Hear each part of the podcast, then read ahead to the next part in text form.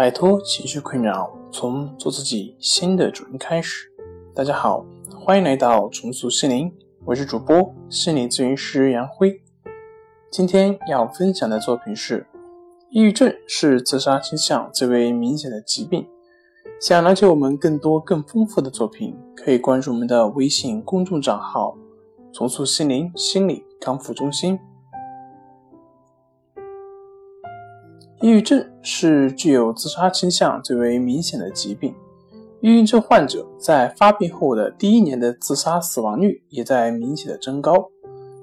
有人统计，约有三分之二的抑郁症患者在整个病程中产生过自杀意念，而抑郁症患者最终有百分之十五到百分之十八死于自杀，高于正常人群的八十倍。国内有报告。抑郁症患者出院后三十年的随访调查，总死亡率为百分之三十二点三五，其中自杀率为百分之十三点七二，死亡率为百分之十八点六三。五十五岁以上的重性抑郁症的自杀死亡率是增加到四倍，达到百分之六十。老年患者一旦决心自杀，常比。青壮年患者更为坚决，行为也更为隐秘。据国外报道，老年患者中有百分之五十五的在抑郁状态下自杀，自杀往往发生在伴有躯体疾病的情况下，且成功率较高。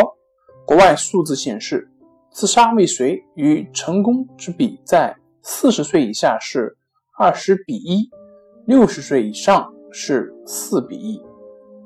好了。今天就跟大家分享到这里，这里是我们的重塑心灵。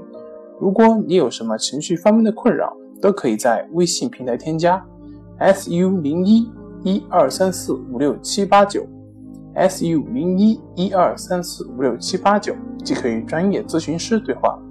您的情绪我来解决。那我们下期节目再见。